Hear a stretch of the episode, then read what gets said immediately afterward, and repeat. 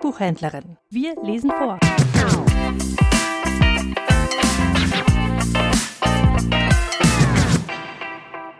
Kommt und lasst uns Christus ehren.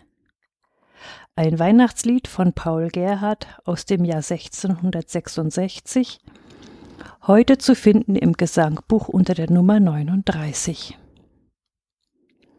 Kommt und lasst uns Christus ehren, Herz und Sinnen zu ihm kehren, singet fröhlich, lasst euch hören, wertes Volk der Christenheit.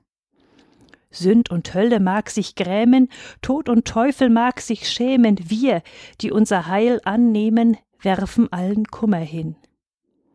Sehet, was hat Gott gegeben, seinem Sohn zum ew'gen Leben. Dieser kann und will uns heben aus dem Leid ins Himmelsfreud. Seine Seel ist uns gewogen, Lieb und Gunst hat ihn gezogen, uns, die Satan hat betrogen, zu besuchen aus der Höh.